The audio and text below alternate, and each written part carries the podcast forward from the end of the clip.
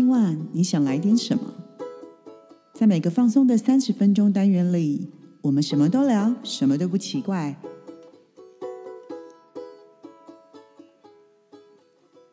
以上活动由伊登时尚生活美学提供，更多活动讯息请参考官网或粉砖。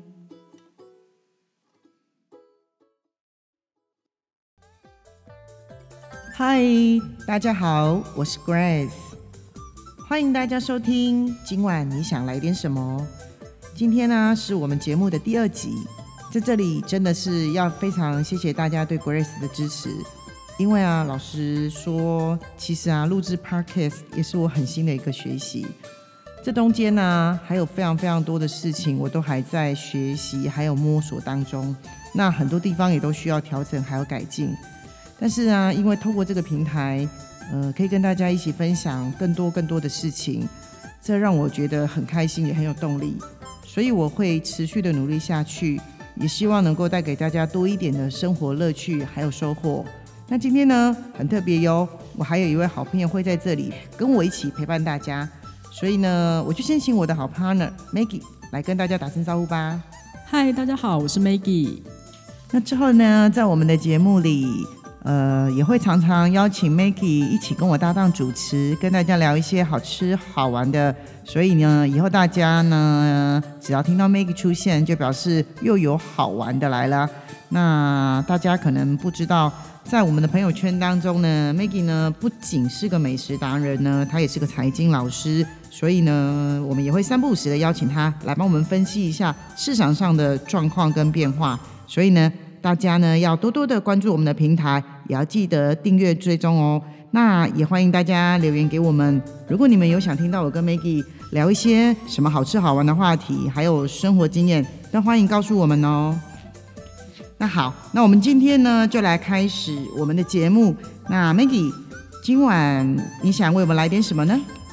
因为接下来过年要到了，那我们今天来聊聊大家过年都在做些什么。Grace 啊，那你平常过年都在做些什么啊？当然是大扫除啊。哦，讲到大扫除，我娘已经交代我。放假前一周哪里都不能去，要留守打扫。而且啊，为什么打扫都是女人的事啊？因为我娘都只有交代女儿不能出门。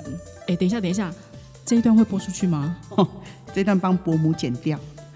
这也是就是为什么你最近都常常听到我加班啊，因为我很害怕打扫，这是装忙的表现。那么麻烦这一段我妈听到的时候帮我剪掉。好哦。哎，那除了打扫之外，你还会做些什么呢？嗯，打扫完叫除旧嘛。那我们之后当然要做的事情就叫布新。那我会利用这段时间换一下办公室或者是家里的摆饰。那嗯，最重要的事情当然就是要做好布局动作。布局？布什么局啊？当然就是布财局啊，这很重要哎。顺便跟大家分享一下，如果想要布财局，二月三号立春会是个好日子哟。哇塞，听起来大家都好需要。那有没有规定是哪个时间啊？嗯，基本上是看大家自己的时间啊。但我大部分都会选在中午的十一点到一点的时间，那提供给大家参考。那如果大家如果有想要知道更多立春的时候，嗯，要做些什么的好朋友，那也可以关注一下我们的粉砖，到时候会跟大家分享一下。好，那嗯，除了除旧布新之后呢？再来就是过年等吃团圆饭呢。嗯，没错，今晚想跟大家聊聊的就是团圆饭的重头戏喽——年菜。那 Grace，你有没有自己准备过年菜啊？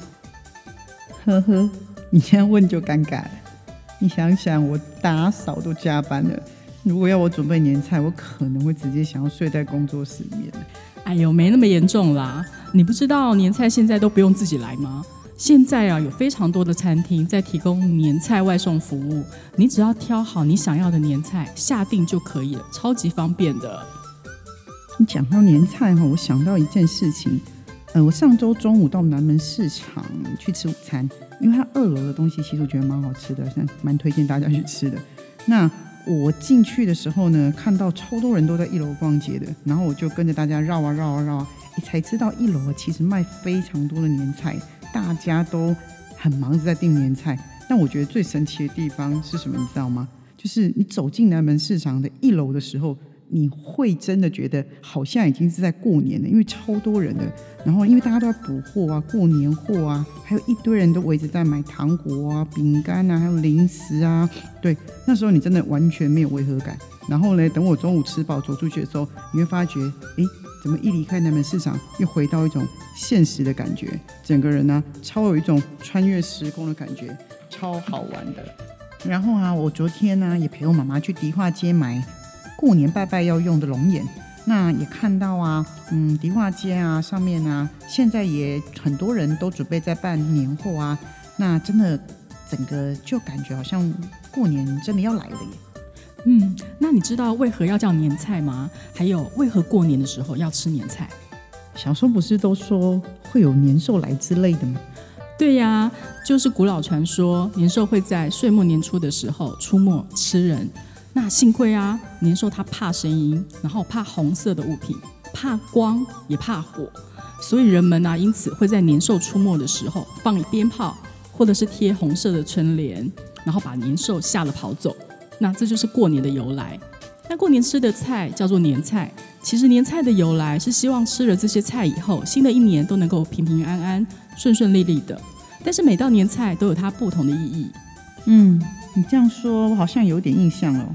那既然是要聊年菜，咱们就来说说年菜吧。Grace 啊，你知道的年菜有哪一些呢？嗯，我们家最常出现的就是常年菜啊，那个叫挂菜的，但我觉得它哦有点苦苦的。然后一定会有鱼啊、鸡肉吧，然后再来我们家的人口不多，然后大家都超爱吃火锅的，所以我们一定会有火锅。然后再来就是萝卜糕之类的吧。嗯，那我来考考你菜单，你来猜猜它是什么料理好不好？好哦好哦，吃的应该不难吧？嗯，来，年年有余。嗯，这简单这简单，就是鱼嘛，会游来游去的那个鱼啊。对，鱼啊。年夜饭是一定要有的，因为它象征着年年有余。那无论是清蒸、红烧，或者是糖醋，它都需要以整条鱼的方式来呈现。那不能够吃完，表示每年都能够丰衣足食，还能够有剩余，体现鱼的好兆头。那步步高升呢？这个应该是年糕吧？嗯，年糕也是，但你家是吃甜的吧？这还有分吗？因为啊，步步高升有两种，那甜的一般人都会吃年糕。但是咸的呢，会吃萝卜糕。那这其实这两样都象征着那个学业啊、事业、生活都越来越好，步步高升。再来一道全鸡举杯最如意，名字这么长，是鸡的料理吗？对啦，嗯，鸡呢是团圆的重头戏，过年围炉啊，最不可或缺的就是鸡的料理，而且一定要准备整只鸡。因为呢，全鸡有起家还有全家福的意思。那为什么要叫最如意啊？哦，因为这个料理比较特别，呃，是醉鸡或者是花雕鸡。哦，所以我懂了，我懂了。那个金鸡取杯最如意的意思，就是这只鸡它喝醉了的意思，对吧？对啦，其实应该是说这道料理它因为都有含酒。对，所以就是嗯，最如意，最如意。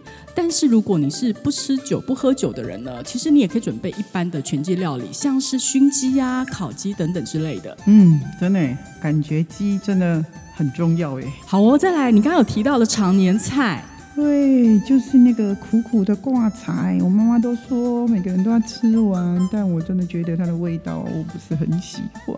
对，常年菜也称芥菜或者是挂菜。那它是属于比较凉人的蔬菜，所以入口的时候会苦苦的，但是吃完之后却有甘美的滋味，那就是我们常说的一种苦尽甘来的味道。那它本身又具有久煮不黄的特性，料理上大多是跟鸡鸭或者是鸭一同烹煮，那借此吸收释放出来的油脂，以增加它的美味。另外呀，还有火锅，在除夕夜的时候，大家一起吃丰盛的团圆饭，又称为围炉。大家围在一起吃火锅，就有团圆的意思。那现在市面上呢，有很多种各式各样的汤底，你可以依照你自己的喜好去挑选哦。那那那换我考考你，我想要问一道菜。我那一天去南门市场的时候看到它，它的名字叫做烹山煮海，我觉得超霸气的呢。可是因为人太多，我不好意思问。那可不可以跟我们说一下是什么料理啊？嗨，你这个问我这爱吃的就对啦。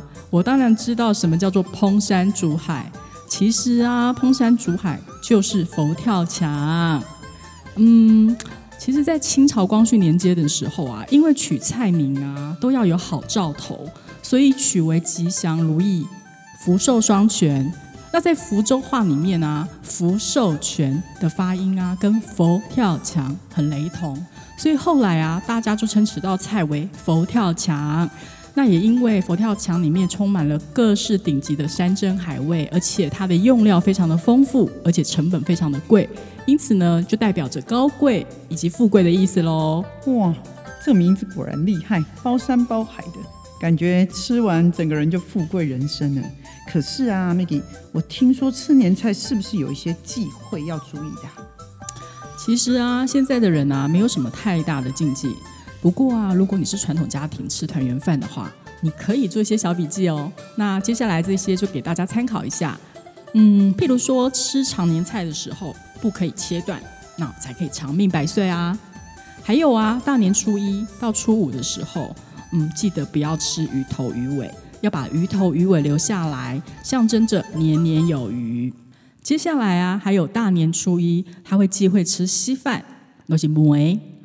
呃，因为如果大年初一吃稀饭的话，会导致一整年的贫穷。嗯，还有一个就是，呃，也是大年初一不不煮新的饭，要吃除夕留下来的年夜饭，然后寓意着去年的东西吃不完，到今年还有剩。你有没有发现，呃，几乎所有的禁忌都是在大年初一发生的，因为大年初一就是今年的第一天。哦，刚听你讲完，真的有一种回到小时候的感觉耶。现在人好像大家都忙碌的自己的生活啊，好像连吃年夜饭都吃得很快。现在刚听你讲完这一些啊，我真的觉得以前的人讲的东西真的很有道理。其实一年一次遵照这些习俗，好像也是我们中国人的传统，这样子感觉才有像在过年的感觉。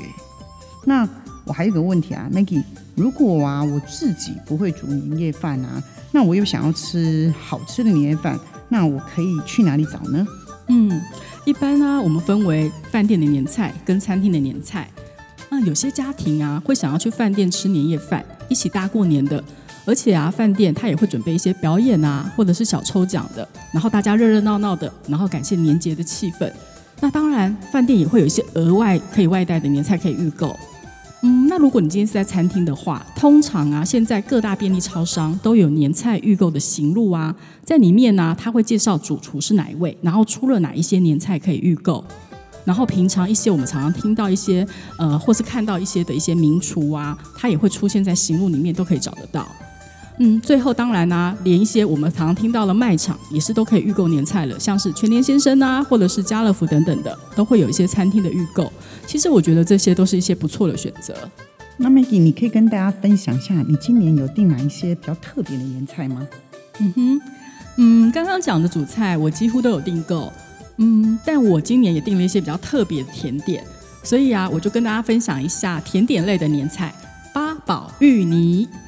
嗯，Grace 啊，你知道为什么叫八宝吗？是圆圆满满的意思吗？没错，八宝啊，在过去是有钱人家的象征，代表了珍贵与多的意思。那八宝的八其实音同发，就是要多的意思。所以放在芋泥上面呢，其实并没有限制要放哪八种东西。嗯，举凡是黑枣啦，那芒果干啦、木瓜干啦、莲子啊等等的，其实你想要放什么都可以。那一般嘛，北方人啊比较常做的是把它做成的八宝饭，南方人的话就把它喜欢做成甜点类。那另外再跟大家分享一个，呃，就是年菜订购会取的吉祥数字的名字，嗯，例如呢，三阳开泰、五福临门、六六大顺、七星拱月、八星报喜、十全十美，类似这些充满吉祥如意的名称。嗯，而且啊，一般的小家庭啊，嗯，可以选择呃三道或者是五道菜的购买。